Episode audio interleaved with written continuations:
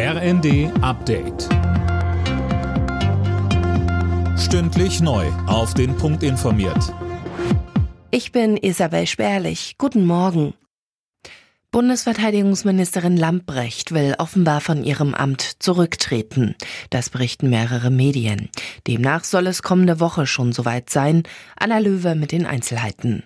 Die Initiative zum Rücktritt komme von Christine Lambrecht selbst, berichtet die Bild-Zeitung und beruft sich auf mehrere mit den Vorgängen vertraute Personen. Laut der Süddeutschen Zeitung hat Lambrecht bereits mit Kanzler Scholz gesprochen. Kommende Woche will sie demnach ihr Amt niederlegen. Laut Bild wird bereits über ihre Nachfolge beraten. Angeblich könnte es die Werbeauftragte Eva Högel werden. Lambrecht steht seit längerem wegen ihrer Amtsführung in der Kritik. Im Streit über die mögliche Lieferung von Kampfpanzern an die Ukraine bleibt Kanzler Scholz bei seinem vorsichtigen Kurs, obwohl der Druck auf ihn weiter wächst.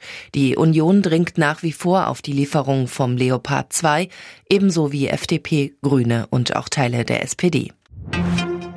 In der Nähe von Lützerath kommen heute tausende Klimaaktivisten zu einer Großdemo zusammen, genauer gesagt im Nachbardorf Keindorf. Ein gemeinsamer Marsch und eine Kundgebung sind geplant, auch Greta Thunberg ist mit dabei. Die neue Eigentumsförderung für Familien soll ab Juni starten.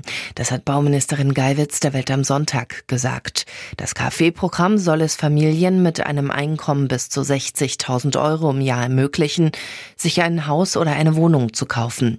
350 Millionen Euro stellt der Bund dafür bereit.